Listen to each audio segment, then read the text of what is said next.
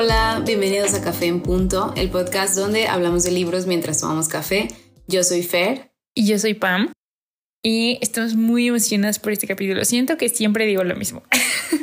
es como. Es que siempre es emocionante. Es que siempre es emocionante porque es lo que espero toda la semana. Sí. Em, bueno, para empezar y para calentar motores, vamos a empezar hablando de los libros que estamos leyendo en la semana o los libros que estamos leyendo en este momento. Tu Fer, tú empieza. ¿Qué estás leyendo esta semana? Pues yo estoy muy, muy, muy emocionada porque estoy leyendo un libro que me está encantando y siento que es raro. No, no que lea libros que no me encanten, pero como es el tipo de libros que te atrapan, ¿sabes? Y que dices como, wow, ¿sabes? Y no sé, estoy leyendo White Noise de Don DeLillo. ¿Y qué tal? Está increíble, o sea, llevo muy poco, creo que hablamos de esto en el podcast pasado. Sí. Que me recomendaste la serie. La película. Pero justo, ah, la película, y justo lo empecé hace como tres días. Bueno, lo empecé en la semana. No llevo tanto, pero como que cada página digo, wow, o sea, está muy, no sé, o sea, me está encantando, pero no llevo tanto, llevo como 50 páginas. La película está increíble, a mí me gustó mucho, o sea, como la ambientación, porque es que como en los setentas. Ajá, pero es como una sociedad. Es que es mm, raro, ¿no? O sea. Es raro, o sea, no es como nuestra sociedad. O sea, I don't know. Pero tiene como este feeling distópico, pero pues está ambientado como antes. Está, está cool. Aparte, como que yo no, no sabía nada que esperar. O sea, no sabía qué esperar de este libro, porque siento que hay veces que es imposible no saber un poco de qué se trata el libro, o sea, en especial cuando es un como clásico. Y está muy cool meterse a un libro así como sin ningún tipo de expectativa. Sí, sí, creo que sí. A mí también me, me, me sirve mucho eso, más cuando estoy justo leyendo clásicos, creo. Me gusta más dejarme sorprender. ¿Y es lo único que estás leyendo? Eh, pues acabo de terminar otro, pero no quiero anticipar nada, pero creo que vamos a hablar de eso en el podcast. Estoy, estoy tratando de leer muchos autores y autoras irlandesas por una internship que estoy haciendo en un festival de literatura. Ok. Entonces quiero estar como... Qué emocionante. al, ¿Cómo va Al tanto. Va muy bien. I'm excited. Yo vi que sale su nombre en el póster ya sé, en el programa, pero eh, es un festival que se lleva a cabo en, en Galway cada año y el nombre es Curge, C-U-I-R-T. Es una palabra en irlandés, entonces perdónenme si mi pronunciación es rara. La verdad, creo que cada quien la pronuncia como puede, porque el irlandés es un idioma muy complicado. Sí. Pero eh, van a venir muchos autores irlandeses internacionales y Está, está interesante. ¿Va a ser en Dublín o en, no, en Galway? En Galway, ajá. Sí, en Dublín es el del... Aunque la verdad, no porque esté siendo, esté trabajando ahí, pero el programa de este está más padre que el del Festival del Libro de Dublín. Y siento que Galway quizás no es la ciudad más grande, pero tiene mucha oferta cultural cool. Nice. Yo también voy a estar acompañándote en Irlanda, en algún lugar, porque no te conté, pero hice un diseño de unas libretas para la empresa en la que trabajo. Oh my God. Y yo no sabía, pero el workshop o bueno, la esta conferencia que van a dar va a ser en Dublín. Entonces mandaron a imprimir mi diseño en Dublín. Entonces voy a estar por allá en tierras de Fer. Oh my God. Luego me lo mandas para buscarlo y lo. Y yo, o sea, digo, no, solo es como. Estaremos más cerca. Solo es como para la papelería que van a imprimir, pero fue como... Pues yo voy, o sea, Dublín es bien chiquito, seguro si la encuentro. Se llama Gala, el, como la conferencia Gala, no sé qué. Pero bueno. Ok. ¿Y estás leyendo otra cosa? Sí. Mm, no, es tu turno. Yo solo uno a la vez. Soy monógama en estos momentos. En estos momentos. Contra mi voluntad. Yo en estos momentos no soy monógama. Monógama. Oh, sorry es muy temprano para mí. Y entonces todavía me cuesta. siempre es muy temprano para la monogamia. Siempre es muy temprano y en el tiempo es para mí, entonces todavía me cuesta articular palabras a estas horas. pero yo estoy leyendo tres libros.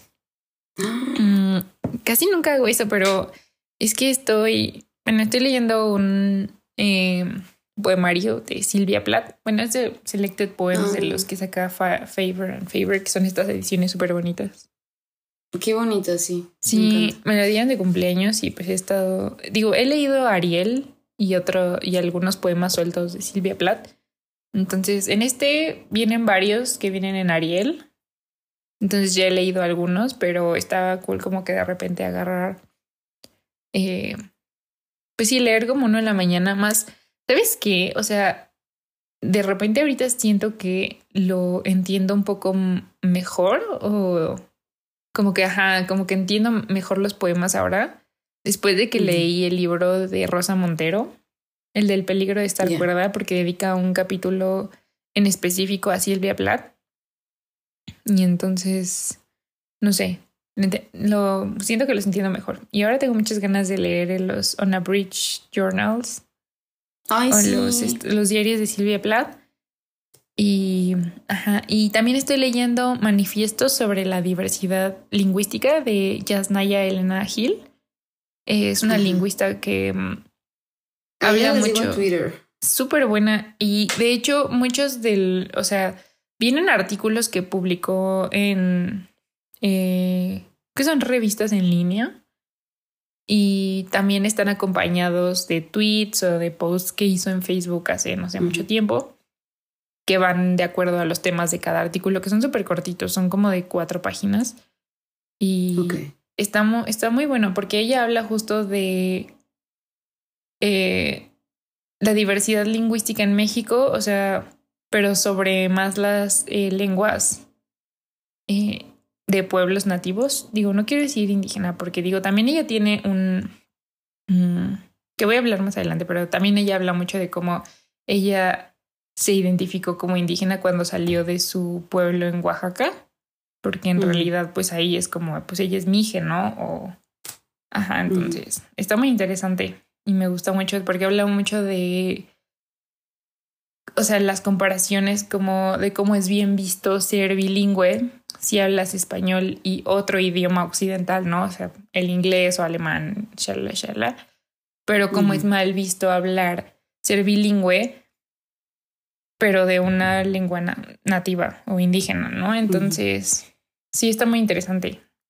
Eh, y pues sí, como muy fuerte, ¿no? Sobre todo por esta como censura o, ajá, como, no sé, como, como mutilación de las lenguas indígenas en México porque no hay mucha información en, ese, en esas lenguas.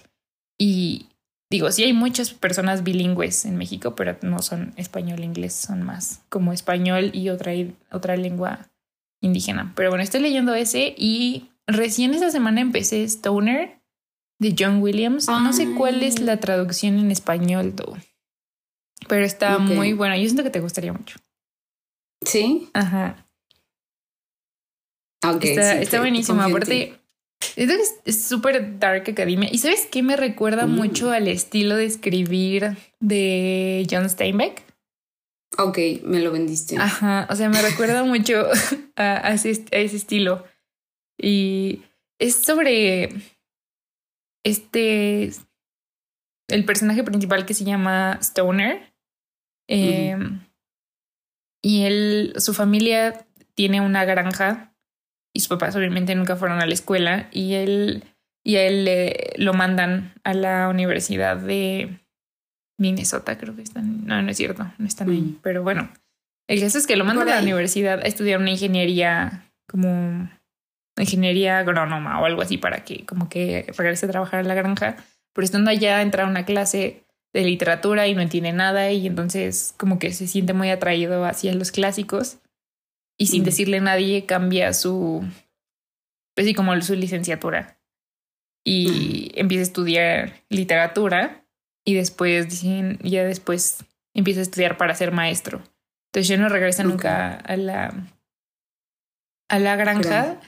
Y pero eso es muy interesante porque justo es como un poco crítica y opiniones acerca de la academia. Mm, Ajá, y como Eso de qué tanto, pues cuál es como su deber o como qué tanto aporta a la sociedad, si aporta algo, si hay como algo más que puedes hacer con tu vida, ¿no? Como que valga más la pena. Y para Stoner, como que sola, o sea, como que él simplemente, simplemente el hecho de estudiarlo es lo que vale la pena. Pero también están como que en los, como en las vísperas de la Primera Guerra Mundial, hasta donde voy, porque creo que, o sea, empieza como, ajá, justo desde que entra a la universidad hasta que muere. Entonces, ajá, Ok. pero está, está muy bueno. Sí, fíjate que es, es interesante siendo o, o viniendo de la academia. Ajá. es Eh, que lo voy a sí. leer, sí lo voy a pedir. Es que es algo, sí es algo interesante. Ok, también vi que Annie, Annie Elizabeta lo, Lo leyó, sí. lo leyó. Güey, Pues- la amo tanto. Ya sé, me gustan mucho sus newsletter, como, ajá, el- pero, ajá, justo vi su reseña antes y luego vi que estuvo en los, en las top de lecturas de Sunbeams Yes y también tiene una reseña en su blog y lo acabo de leer y también dije, no, ya lo quiero leer, porque lo compré el año pasado, pero lo estuve postergando mucho, pero sabes que es de esas lecturas que van a ser tus favoritas, Ajá. pero no sé por qué lo postergas tanto.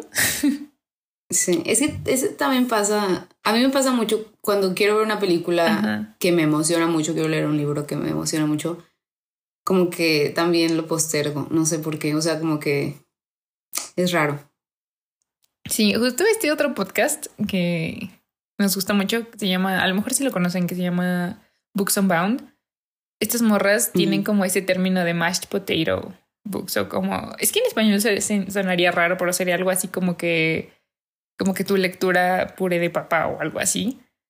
Ajá. que hacen como esta analogía de que los, como en las cenas o en los platillos, como que siempre el puré de papa es como lo más rico, entonces lo guardas hasta el final, Ajá, sí. pero, ajá, pero ya que luego, ya que te lo vas a comer ya está frío, entonces no sabes como por qué Ah, lo ya. postergaste tanto.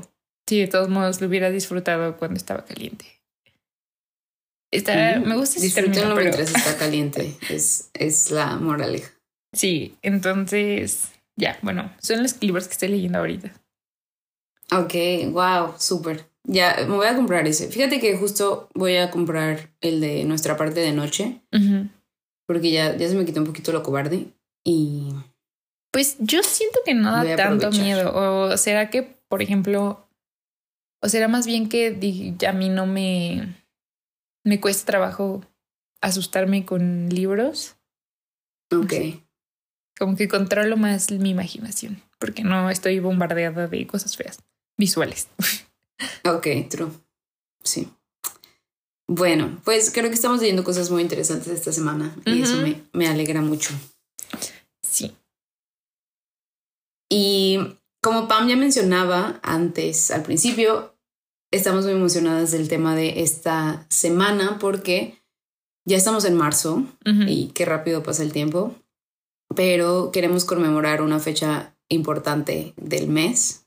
Ah, sí que es, bueno, el- ya es, ¿qué día es hoy? Es 4 de marzo, pero dentro de cuatro días, y yo sí sé sumar, es Ajá. 8 de marzo y es el Día Internacional de la Mujer. Entonces creo que es una buena excusa para hablar, que digo, no es como que tengamos excusas porque siempre hablamos de autoras, pero como hablar específicamente de autoras contemporáneas que nos han gustado mucho. Entonces, vamos a hacer esto como, eh, pues como nos gusta hacer los podcasts muy casuales y como recomendarnos libros entre nosotras. Entonces, yo preparé una lista de libros que he leído y libros que quiero leer de autoras contemporáneas. Eh, creo que casi todos los que puse son mexicanas o latinoamericanas. Ujú. Va a ser como un, un intercambio de, de lecturas escritas por mujeres.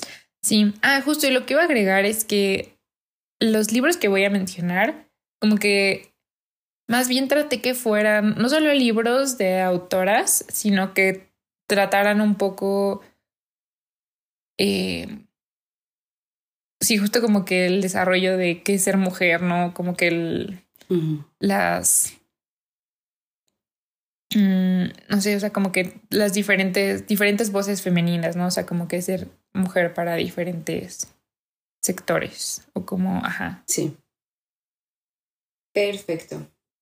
Sí, yo también siento que justo platicaba con Pam que no he tenido oportunidad de leer muchas autoras latinoamericanas desde que estoy acá, porque siento que pues, o leo cosas para la escuela o estoy tratando de leer cosas em, locales. Pero siento que también está, siento que hay, hay como muchas conexiones entre, entre autoras internacionales, ¿no? O sea, como que las voces femeninas o mujeres protagonistas en las en la en ficción están al final obteniendo el reconocimiento que merecen, entonces eso es, es muy interesante, porque ya nadie quiere leer a, hombres blancos. Hombres blancos.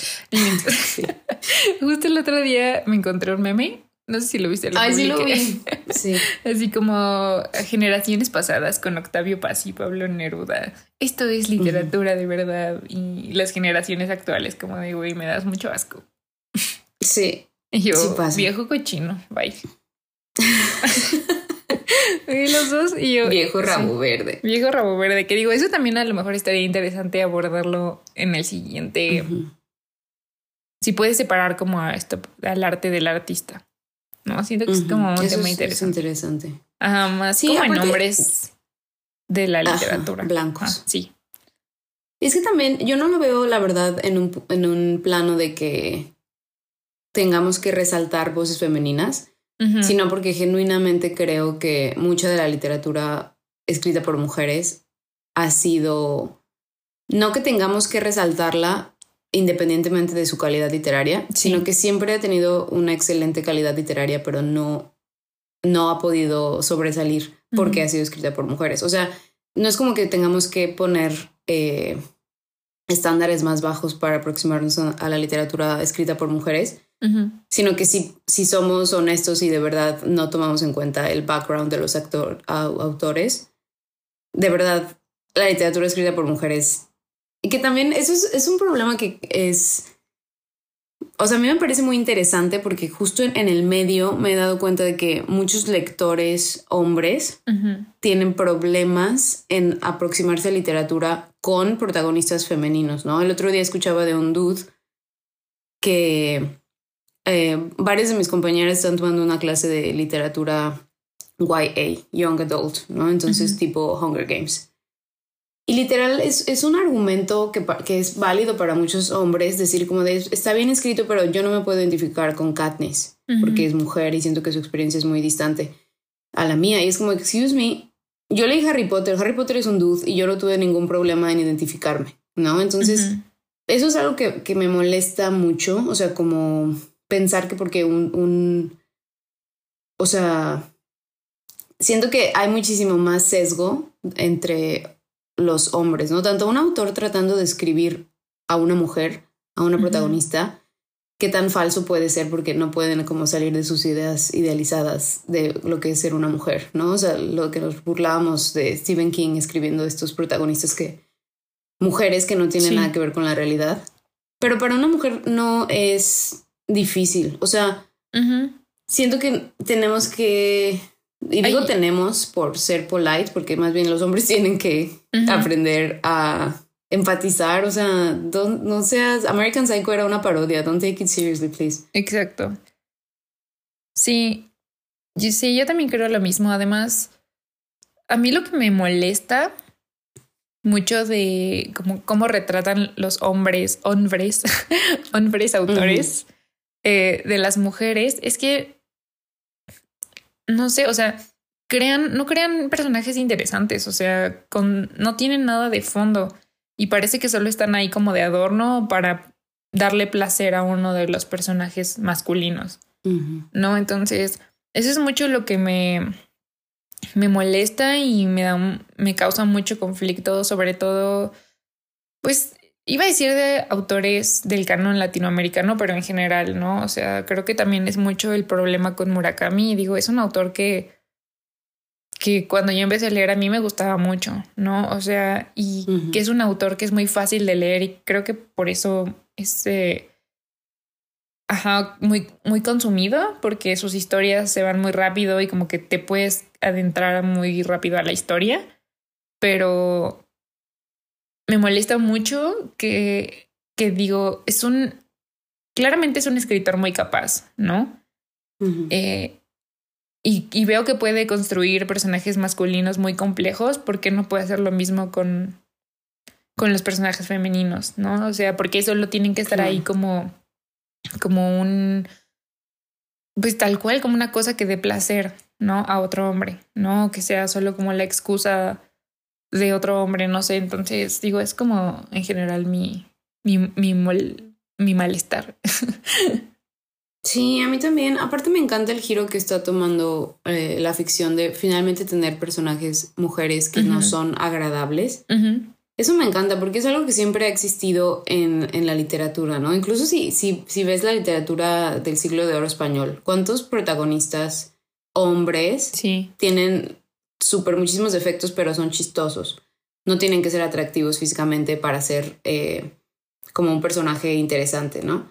Pero una mujer sí, o sea, una mujer, incluso en literatura escrita por mujeres antes, tiene que haber como muchísimas cualidades que la rediman ante los ojos del lector, como para decir, bueno, sí estás leyendo sobre una mujer, pero es una mujer perfecta, es una mujer tal y tal y tal.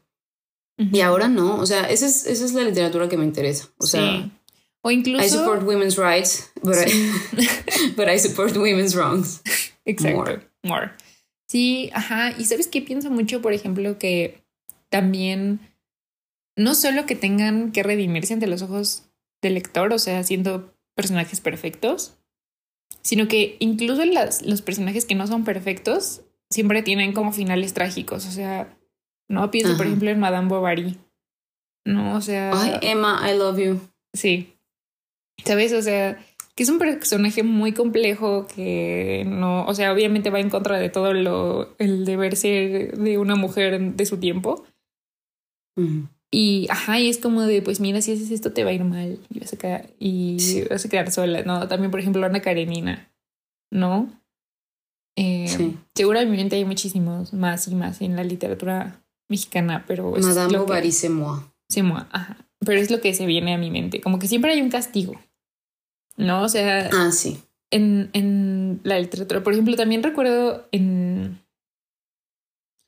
por ejemplo, hasta en la literatura clásica griega, ¿no? Por ejemplo, pienso en Medea o pienso en la Celestina, ya después como ya así. En Antígona. Ajá, en Antígona. O sea, como que todas estas mujeres siempre tienen un final trágico. Bueno, digo, esas sí son tragedias, pero bueno, la Celestina que es esta como parodia de la novela de caballería.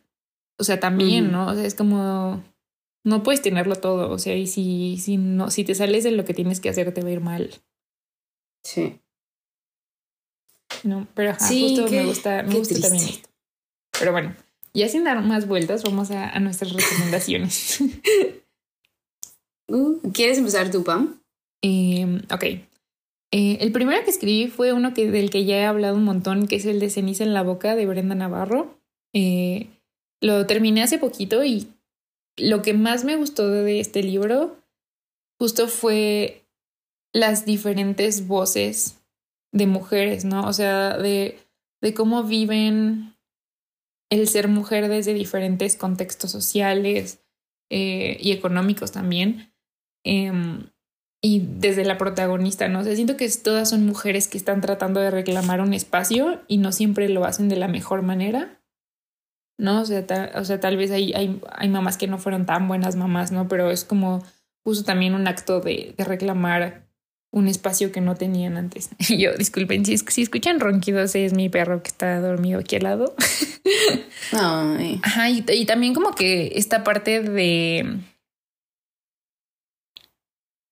No sé, o sea, como que el, el vivirse extranjero, ¿no? En, en, en un país eh, que, es, que es como Ajá, que es el país colonizador de tu país, ¿no? O sea, por ejemplo, es esta chava que su mamá eh, se va a vivir a España y, deja, y, la, y, la de, y los deja a ella y a su hermano en México con sus abuelos. Entonces, ya después, como que de mucha historia, ellos lo alcanzan a la mamá en España. Entonces, ajá, también es como que mucho esta relación entre madre e hija, que es muchísimo más complicada que una relación entre madre e hijo, ¿no? O sea, porque siempre las mujeres nos eh, nos exigen más, ¿no? Nos, nos, nos, piden que seamos las personas que cuidamos en lugar de las que tienen que ser cuidadas, ¿no? Entonces, em, ajá, es, es, muy interesante y me gusta, ajá, porque digo, habla de la narradora que no sabemos nunca cómo se llama, pero justo de toda esta eh, historia, ¿no? De cómo, cómo se ve ella en su familia, la relación con su mamá, con sus abuelos, con el país con México, con España, con su contexto, ¿no? O sea, porque viene, no nos dice mucho, pero sabemos que viene como de un, contexto muy, eh, pues sí, de un contexto pobre de la Ciudad de México, ¿no? O sea que, ¿no? Y como que todos estos actos de violencia que se viven, o sea, en general vivimos en un, eh, en una violencia constante, pero obviamente es como que más de abajo hacia arriba, ¿no? Claro. Ajá, está, está muy interesante. A mí me gustó muchísimo. Sí, eso es. Cada que mencionas ese libro tengo muchísimas ganas de, de leerlo, aunque siento que me va a destruir poquito. Sí, destruye. Además, justo porque es un personaje, la narradora, que es el personaje principal, es un personaje muy difícil de querer. O sea, creo que da mucha frustración porque tú lo ves y siempre quieres que algo le salga bien, ¿no? que algo Ajá, o sea, como que haga algo bueno por ella, ¿no? Que no, que se ponga a ella primero que a los demás. Pero. Amiga, date cuenta. Amiga, date cuenta, sí. Y bueno, esa es mi primera recomendación. Ay, qué cool. Sí. Thank you for that. La mía, eh, ok, mi primera recomendación es un libro que se llama Kick the Latch. No quiero ser mamadora, pero no, no ha sido traducido al español. Entonces, pues ese es el único título que... Digo, no quiero ser mamadora, pero esa es mi personalidad. O sea, I'm sorry, ya me conocen. pero este es, un libro, de hecho lo leí para una clase y me obsesioné porque es un libro contemporáneo, se publicó creo que en diciembre del año pasado en Estados Unidos y se acaba de publicar en el Reino Unido apenas hace como un mes. Y es de una autora que se llama Catherine Scanlan, que también está súper joven y todo. Pero de verdad siento que esta morra va a ser la próxima. O sea, le veo. Es que, güey, lo que hace con el lenguaje es increíble. O sea, este es un libro súper mm, cortito y es sobre una mujer que se llama Sonia, que desde que está chiquita, ella es de un pueblito en Iowa Catherine Scanlon creo que vive en California, es de California, pero es lo interesante de este libro es que como que juega mucho con la ficción y la no ficción, ¿no? Y es algo que Scanlon ya había hecho cuando publicó un libro que se llama 9 eh, de agosto, Niebla, ¿no? Y este libro, literal lo que ella hizo fue ya ven que cuando una casa como que se mueren los habitantes, eso creo que pasa más en Estados Unidos o en otros lados, pero se mueren los habitantes y como que nadie hereda los bienes, hacen como una venta de todo, ¿no? Sí. Y luego el dinero, no sé, no sé qué pase con ese dinero, pero se va como a donde... O sea, venden todo, ¿no? Para deshacerse de los bienes. Entonces ella va a una de estas ventas y se encuentra un diario y se lo lleva. Y el diario es de la mujer que, pues, que era dueña de la casa. Y lo que hace con el diario es que literal escribe un, libro sobre la vida de esta mujer, tomando palabras del diario, pero es ficción.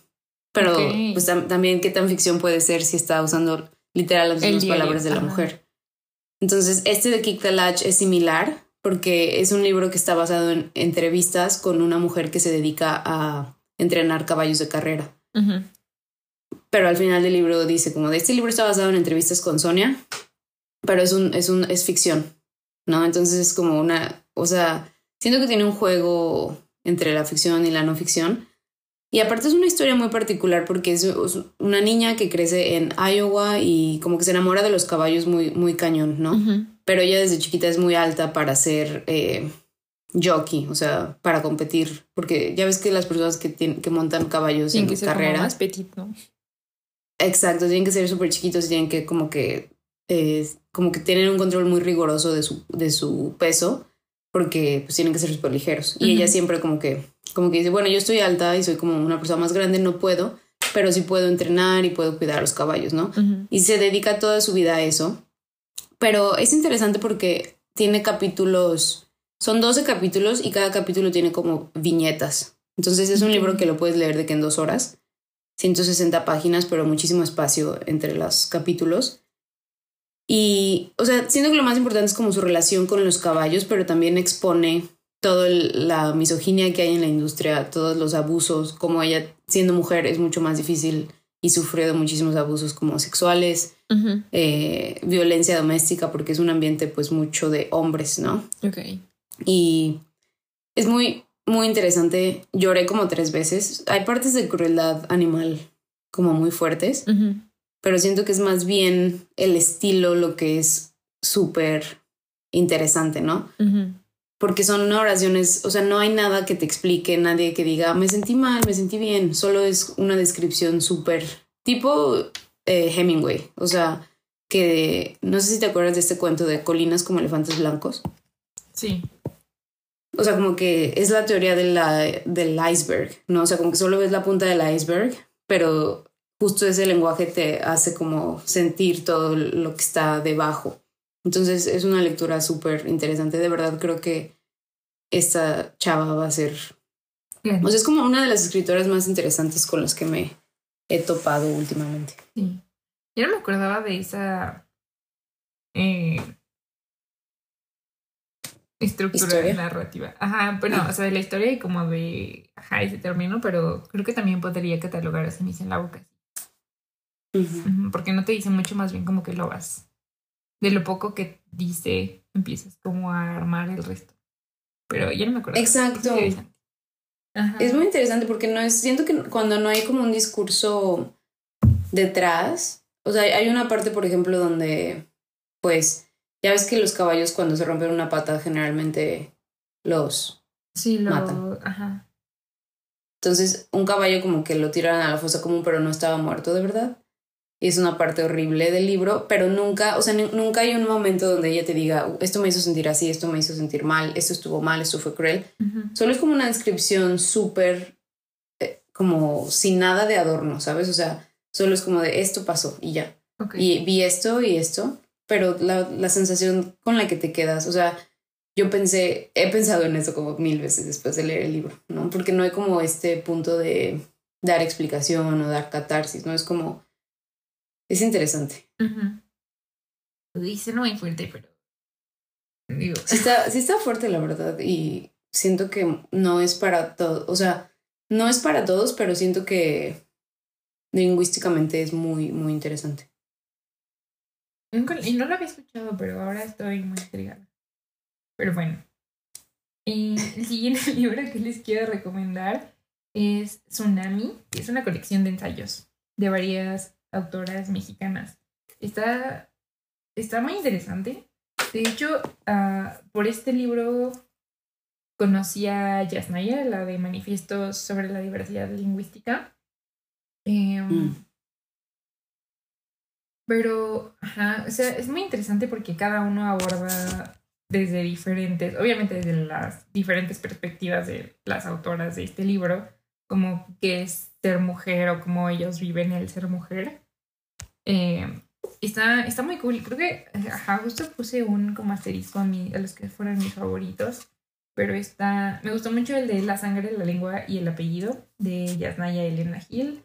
Eh, me gustó mucho también el de apuntes para una posible genealogía arqueológica de los métodos de Margot Glantz. Oh. Eh, y Margot. Sí, está bien cool. Y me gustó mucho también Mientras las niñas duermen de Daniela Rea y la primera persona del plural de Cristina Rivera Garza ah, y solas de Sara Uribe. Entonces, ajá, o sea. Sara Uribe. Sí, tiene un montón de autores muy cool. Eh, que digo, por ejemplo, he leído Antigona de Sara Uribe. Eh, Margot Glantz la tengo súper pendiente, pero también digo muchas ganas. Entonces, hay un montón de autoras eh, muy, muy cool y me gusta, o sea, como ver esta perspectiva de ellas en ensayo, ¿no? Y cómo, ajá, cómo ellas abordan el ser mujer. Me gustó muchísimo el de Mientras las niñas duermen de Daniela Rea, porque justo habla de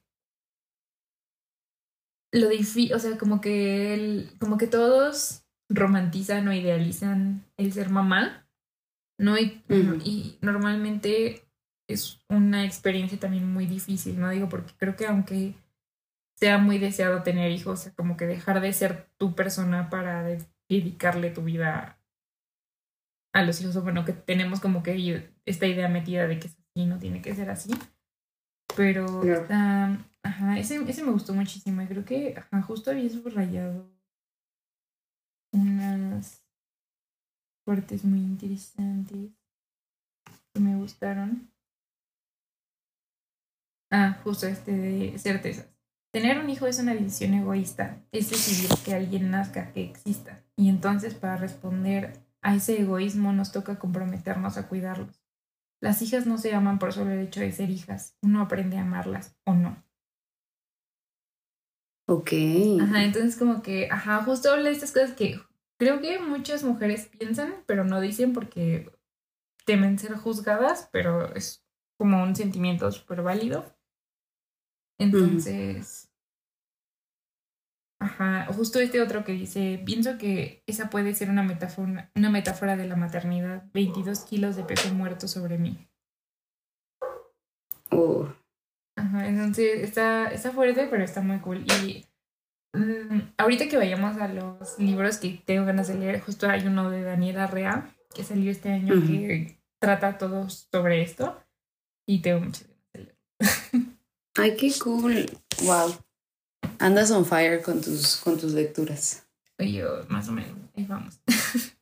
no, también, sí, creo que saliendo de esta sesión de podcast, voy a gastar el dinero que no tengo en, en esos libros. Pues yo la verdad estoy muy tentada, no debería, pero quiero ir a... ahorita está la feria del libro internacional. Sí, la feria del libro internacional, internacional del libro, del Palacio de Minería. ¡Ay, qué cool! Entonces, quiero ir a ver, pero... Ay, no, qué culpa. Sí, sí ve. Tienes mi, mi bendición. de gastar dinero. Vas ver. Sí, bueno, justo ahorita que estás hablando de maternidad, el siguiente que voy a mencionar también es mucho eh, como al respecto.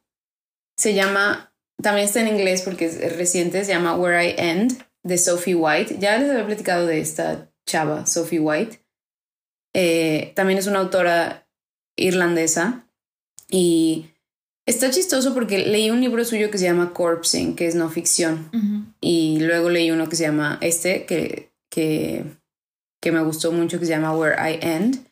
Y este es, es horror, o sea, tal cual el género sería horror, pero es sobre una relación madre e hija y literal creo que es una de las cosas más perturbantes que he leído en toda mi vida, porque sí, sí se, o sea, sí se va más a lo, al gore que al terror, ¿no? Y es, em, ya ven que, o sea, yo estoy en, en Galway, ¿no? es, Irlanda es una isla y en el, este, en el oeste está Galway. Entonces, pegadito a Galway hay unas islas que se llaman las islas Aran, the Aran Islands. Pero estas islas son súper creepy, de hecho aparecen mucho en la literatura porque sí son un lugar turístico por, porque son como pura piedra negra y se ve muy cool, pero la, o sea, la gente que vive ahí, creo que ni siquiera, o sea, nadie puede decidir de que, ah, me voy a ir a vivir ahí. Tienes que haber nacido ahí para tener el derecho a comprar una propiedad ahí. Entonces es una población súper reducida. Puedes ir de vacaciones, pero no puedes vivir ahí a menos que te cases con alguien de ahí o que hayas nacido ahí.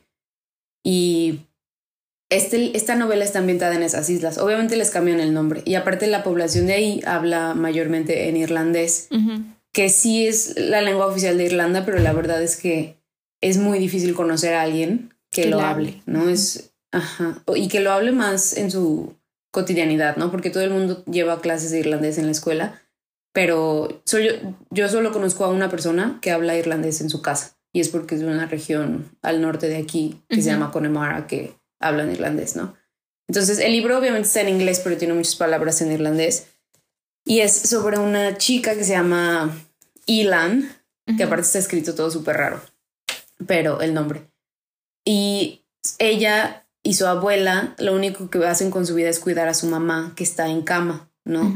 Entonces, tú sabes que su mamá está en cama porque tuvo como algún accidente, pero no sabes exactamente qué le pasa. El punto es que la señora no se puede mover, tienen que alimentarla, tienen que cambiarle el pañal, tienen que... Entonces hay como una reversión un poco de roles ahí, ¿no? O sea, porque es, es la hija la que tiene que cuidar a la mamá. Ok. Pero Ilan como que nunca tuvo como su mamá está enferma desde que ella es un bebé, como que siempre resintió eso de que a ella nunca nadie la cuidó. Y aparte, ella es como... Es, me recuerda mucho a Shirley Jackson, la de Siempre hemos vivido en el castillo, pero es como medio rara y aparte toda la gente de la isla la odia, pero ella no sabe por qué. Y le tienen como miedo, entonces cada que la ven tienen que escupir al suelo porque piensan que es como mala suerte de toparse con ella en la calle. Pero tú nunca sabes por qué, no sabes qué pasó con su mamá, solo sabes que esta morra como que ya está harta y sueña con irse de la isla.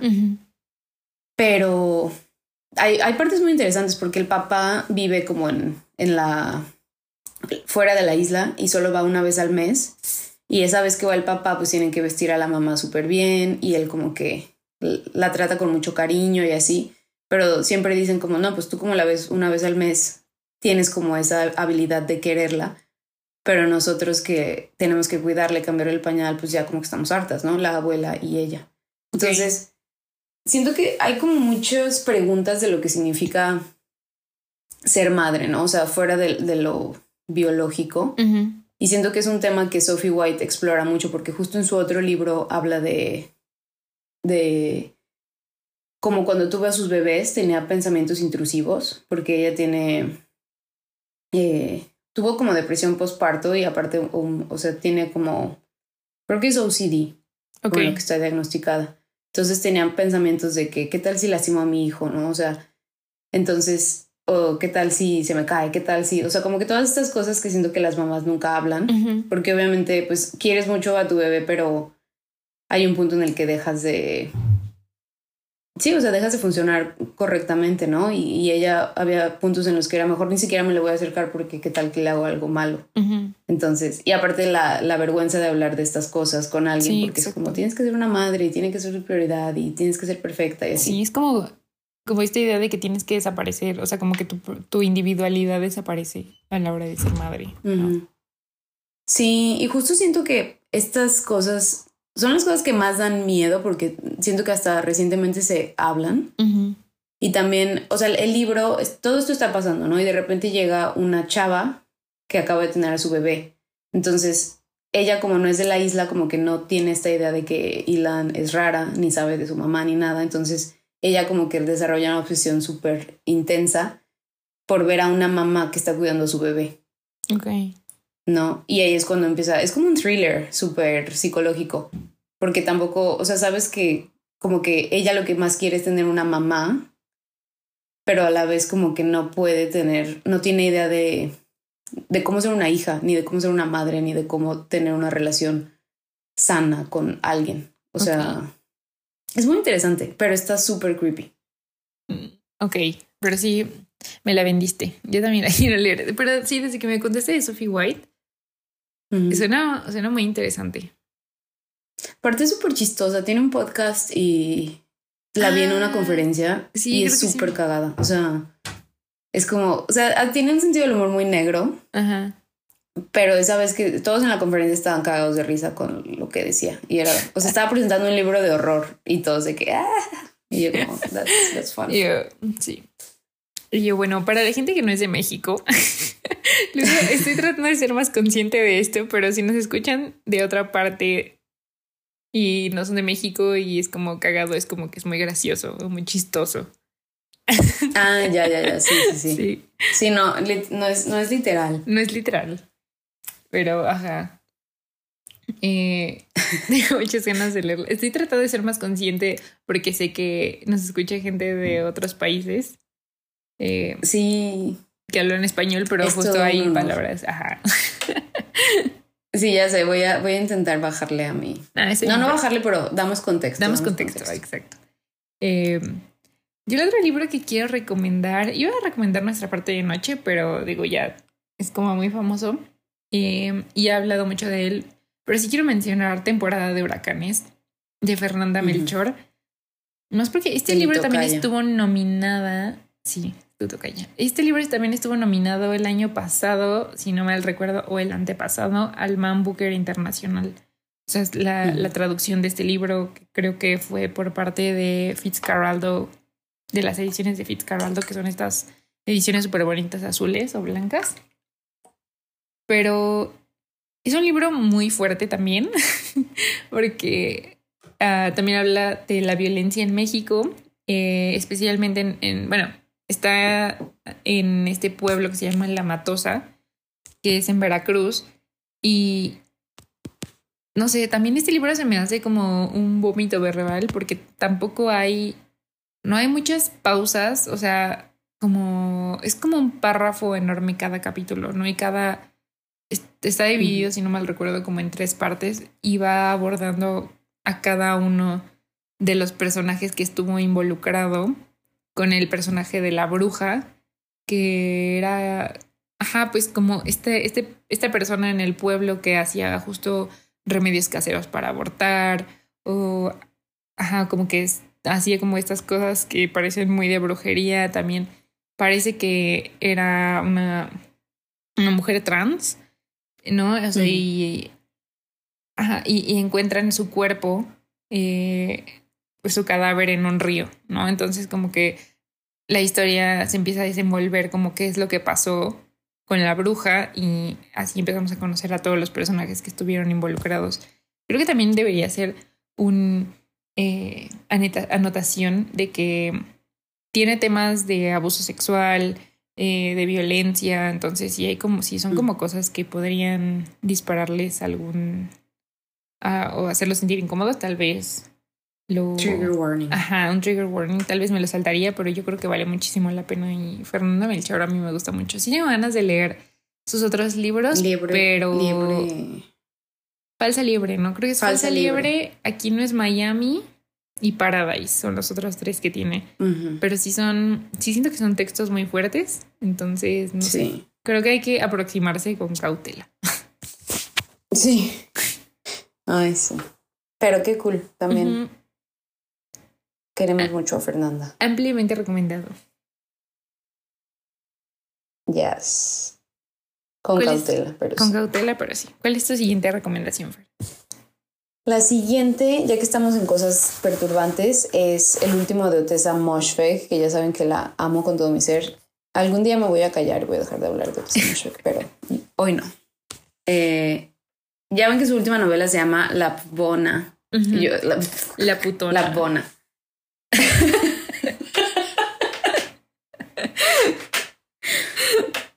Así se pronuncia. La Bona, no, pero es que me dijeron una ah. vez, creo que fue Jorge, eh, un, amigo que conocimos por el podcast cuando le iba a comprar. Bueno, estaba entre ese y comprar nuestra parte de noche y me dijo, no, la putana no, o algo así. Me dio mucha risa. Ay, no. Ya, sí, no. La Bona. Que tiene esta portada que me encanta del corderito. Y justo es interesante porque no es de mis favoritos de Otessa Moshfegh, porque siento que lo que me encanta de Otessa Moshfegh son sus personajes tan, tan extraños y tan unlikable y tan... Ajá. Pero admiro mucho porque... Admiro mucho que haya salido de su propia zona de confort, ¿sabes? Entonces, Lapvona obviamente está mucho más orientada en este pueblo que se llama Lapvona, que es como... es una historia medieval y sigue a varios personajes, aparte, creo que no, o sea, no hay como un personaje femenino tan interesante, porque la mayor parte del libro como que es sobre este niño que tiene, eh, tiene como, eh, es como una deformidad, ¿no? Entonces eso como que marca mucho cómo se desenvuelve. Y su papá, que es como un fanático religioso, y el rey del pueblo, o sea, es como una es muy polifónico. Es diferente a otros libros de Otessa Moshfegh. Es súper, súper asqueroso. Eh, bueno, los medievales eran asquerosos. Exacto, los medievales eran asquerosos. Tiene partes. Tiene partes como bonitas, no bonitas, o sea, como que tiene partes que sí tienen un tipo de belleza como mística, extraña. Ok. Pero siento que más que nada son como cosas, humor muy corporal. Hay cosas muy, muy... O sea, es lo que dices, ¿no? Incluso en el Quijote todo es como de, todo es pedos y todo es... Sí. ¿Sabes? O sea, es ese, ese tipo de humor, pero aquí siento que no es tanto humor.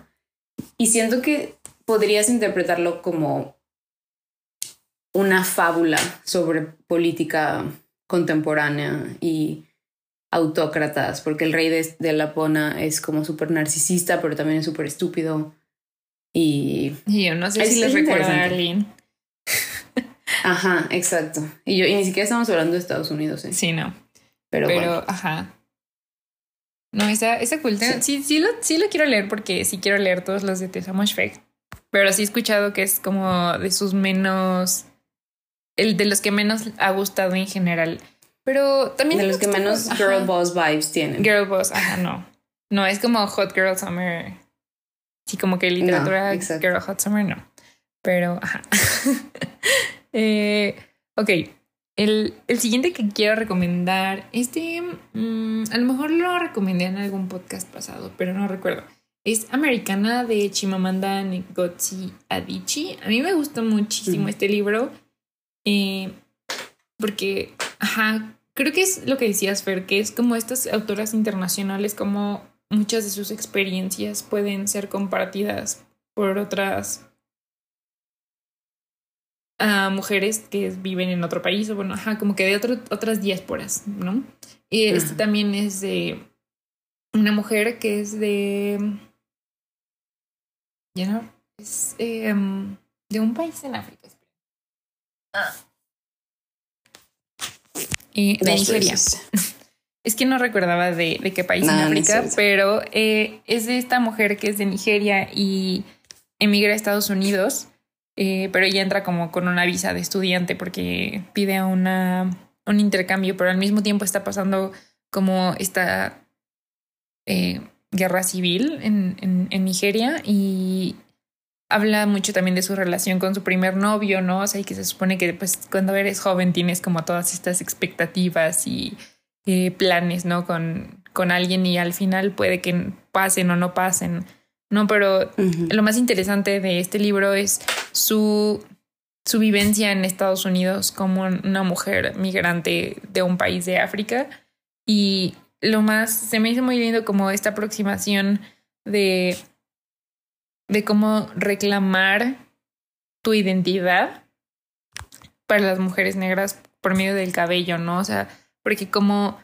eh, a las mujeres negras como que siempre están tratando de un poco pues de, de incorporar esta blanquitud, entonces pues se someten a tratamientos súper eh, dañinos y tóxicos para laciarse el cabello, por ejemplo, ¿no?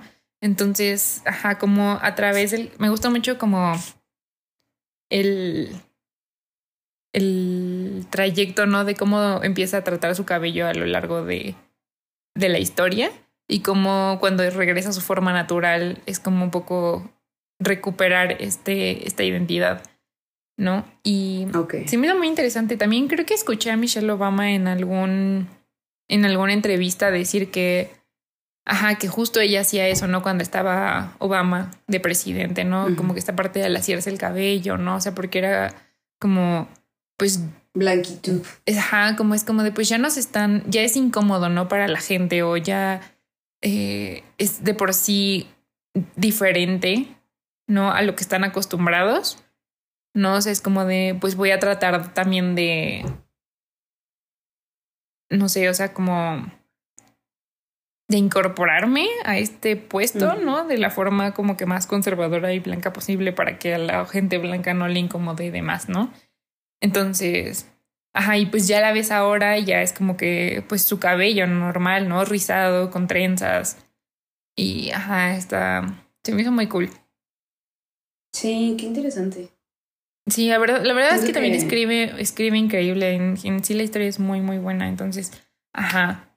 Me gusta además que es como que este, un poco este viaje, ¿no? Un poco sí este viaje del héroe de ir y regresar a casa, ¿no? Porque al final sí regresa a Nigeria. Pero.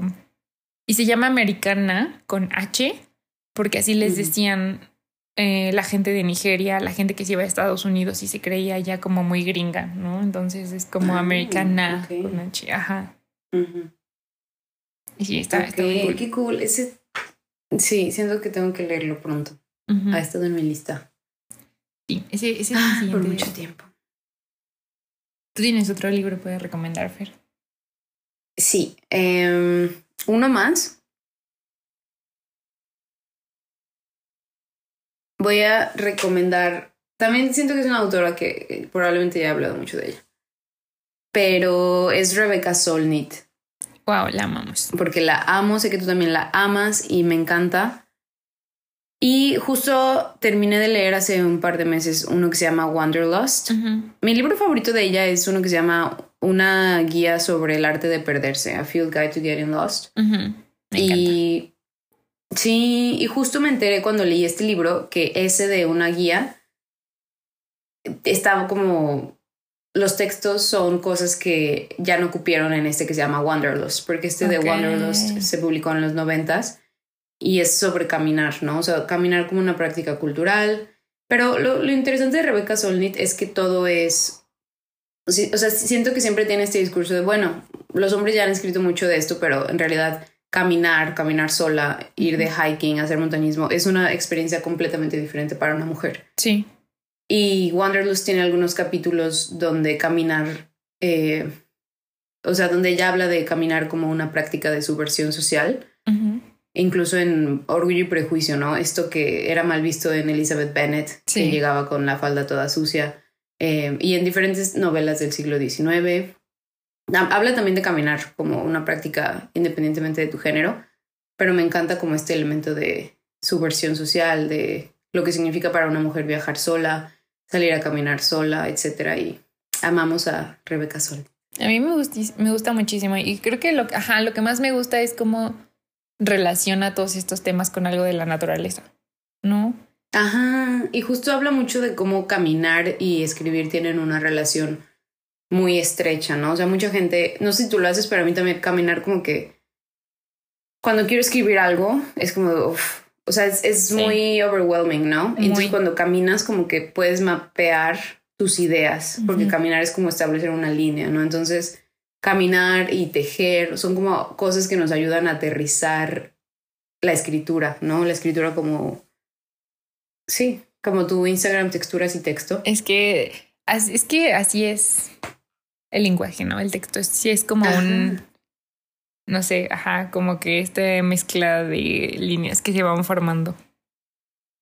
Sí, y aparte caminar como siendo una actividad que no, que no tiene, no es lo mismo que ir a correr, ¿sabes? Porque tú sales a correr y es como de voy a poner música para aguantar y lo que quieres es como aguantar, no tiene una finalidad. Pero caminar en el sentido de wander, de salir a caminar y solo es más, es, tanto una actividad mental como una actividad física porque no estás pensando un pie, el otro pie, uno, dos, tres, cuatro, no estás contando nada, no estás contando el tiempo, entonces es, un, es una forma de, de pensar más que de hacer ejercicio. Sí, exacto. Sí, súper de acuerdo. Me gusta mucho. Le voy a anotar también. Ese sí me súper urge. Sí, te gustaría mucho, la verdad. Ah, yo el último que quiero recomendar es Restauración de Ave Barrera. Em, este libro lo leí el año pasado. También se me hizo muy interesante. Es el primer libro de esta autora, estoy casi segura. Pero es de esta mujer que es una restauradora de arte eh, y su pareja la invita como a restaurar esta casa que perteneció a su familia, ¿no? Pero al mismo tiempo que va restaurando la casa empiezan aparecer voces de la gente que vivía ahí, ¿no?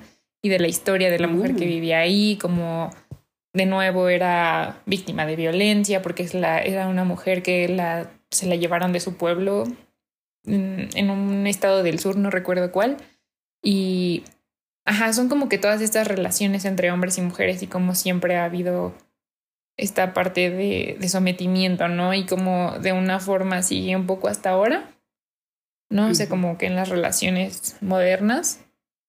Eh, también hay una parte de, de aborto, entonces también como igual trigger warning si es como algo que, que les incomoda, tal vez me lo saltaría, pero si no, creo que también vale muchísimo la pena.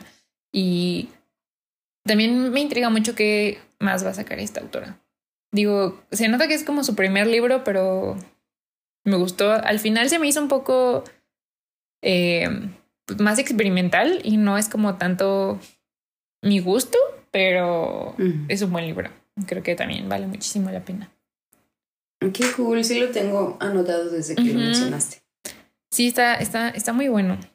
Y ya, esas son todas mis recomendaciones. Y creo que como ya llevamos como una hora, creo que eh, queremos también dar como algunos libros que nos que queremos leer, también como que sobre esta temática de mujeres. Yo anoté mm, como cinco libros que tengo ganas de, pero solo los voy a leer rápido. Si quieres empieza tu Fer. Ok, yo nada más anoté cuatro. Obviamente hay, hay más, pero quiero leer nuestra parte de noche porque Mariana Enríquez me encanta y también siento que tiene mucho esto de horror contemporáneo y violencia hacia las mujeres como parte de, de esta experiencia de horror. Em, quiero leer Ceniza en la Boca por tu recomendación, Pam. Quiero leer la, el de Carmen María Machado, porque ahorita estoy como en mi spree de, de horror. Quiero leer su memoir In the Dream House y también su libro de cuentos. Y quiero leer a una autora que se llama Camila Grudova, que también siento que todo el mundo está hablando de ella y es nueva. Un libro que se llama Children of Paradise, que también es como medio horror. Y ya. Un cuento horror, pero me gusta como que aborden temas bajo ese género. Se me hace interesante. Yo tengo Punto de Cruz de Jasmina Barrera. Em, esta estoy segura que es novela y Jasmina Barrera es, creo que pareja de Alejandro Zambra, que es el de poeta chileno, que creo que también está como que muy de moda ahorita. Pero, ajá, justo desde el título es como que está, de nuevo, como que esta relación, ¿no? Con, con el tejido, que es lo que estábamos hablando. Em, dice que es una novela de la crónica de un viaje acerca del efecto de los viajes en la identidad propia y colectiva. Em, eh, que es un retrato de relaciones entre mujeres y cómo las elegimos, qué afectos nos siguen acompañando y qué otros eligen rumbos que nos separan para siempre. Quiero leer Casas Vacías de Brenda Navarro, que también habla un poco de la, de la maternidad. Em, es sobre este niño que se pierde y es adoptado por otra mujer, entonces como estas dos mujeres son su mamá, ¿no? Eh, se me hace que también está muy, muy interesante. Quiero leer Perras de Reserva, que es de Dalia de la Cerda. Son, estos son cuentos eh, y hablan de las dificultades y, y los peligros eh, que implican ¿no? el mero hecho de ser mujer. Entonces también se me hace interesante. Creo que Dalia de la Cerda es de Aguascalientes y la he visto en muchos clubes de lectura y se me hace muy cool. Quiero leer Fruto de Daniela Rea, que es esta autora del, del ensayo que les leí algunos eh, pedacitos de Tsunami eh, y habla sobre cuidar, ¿no? Que, eh, que cuidar nos conserva, nos sostiene y nos reúne, pero también nos arrasa y nos agota, ¿no? Entonces habla de las contradicciones del cuidado en las mujeres, ¿no? Que es como una práctica que especialmente adoptamos nosotras. Quiero leer Yo maté a un perro en Rumanía de Claudia Ulloa. también es una mujer que vive en otro país, en Noruega. Eh, entonces también habla y al final se va con un amigo a Rumanía. Eh, no sé por qué se llama Yo maté a un perro en Rumanía, espero que no haya matado a un perro. Yo también. Trigger warning. Trigger warning. Pero, ajá, justo se me hace interesante, ¿no? Igual como que el hecho de verse extranjera en otro país, se me hace un tema muy interesante. Y el último que quiero leer es uno que leyó una amiga que se llama eh, Después del invierno de Guadalupe Nettel. La verdad, solo he leído un libro de Guadalupe Nettel y no fue mi favorito, pero dicen que este está muy bueno y últimamente he escuchado cosas buenas de este y de La hija única, creo que se llama. Entonces. La hija única. El de. Tengo sentimientos encontrados al respecto. este del después del invierno es más bien como de relación un hombre con una mujer. Entonces supongo que también es un poco de relaciones de poder y estas cosas. Ok. Suena interesante. Pero está cool porque además hay una como que muy She's Not Like Other Girls porque dice, con una banda sonora de fondo en la que suena Nick Drake, Kind of Blue de Miles Davis, Kid Harriet o Las Horas de Philip Glass, la historia de amor entre Claudio y Cecilia forma parte de un relato mayor que abarca un periodo importante de sus existencias. Ok. Ajá, entonces también está como, supongo que muy, muy indie. Tengo, muy alternative. muy alternative, exacto. Ya, esos son todos los libros que quiero leer de autoras contemporáneas. Y creo que todas son latinas mm. y no es que todas son mexicanas. Sí, qué culpa. La verdad, siento que está muy cool que estés leyendo las autoras latinoamericanas. I need to, pero también está difícil encontrarlas acá. Sí, no, los libros encontrarlos en otro país está, está difícil. Y justo. Los cañones que están bien caros. Sí, en general, acá también están caros. Por eso, no sé. Por eso también ahorita no estoy comprando nada, pero son como que estos, sobre todo estos cinco, de hecho los tengo como en mi lista de libros que quiero comprar este año para leerlos. Y son como los únicos. Sí. Pues muchas recomendaciones que ya hasta estoy buscando para pedir por internet. Pero. Yo igual. Y quiero más Wanderlust. Cuando escucho Wanderlust, eh, me recuerda la, no sé por qué, pero luego luego pienso en Wonderland, la canción de Taylor. de Taylor, sí. Sí. pero bueno, eh, creo que eso es todo por el episodio de hoy. Muchas gracias por escucharnos. Eh, si tienen alguna otra que nos quieran recomendar, escríbanos. Tenemos nuestro correo que es café.podcast.gmail y trataremos, no hacemos promesas, pero tenemos planes de estar más presentes en Instagram, pero también nos pueden escribir por ahí. Eh, y ya. Muchas gracias por escuchar y sí queremos escuchar qué mujeres están leyendo este mes. Y pues nada, gracias por pasar su, su tiempo con nosotras. Nos escuchamos en el próximo episodio de Café en Punto. Bye.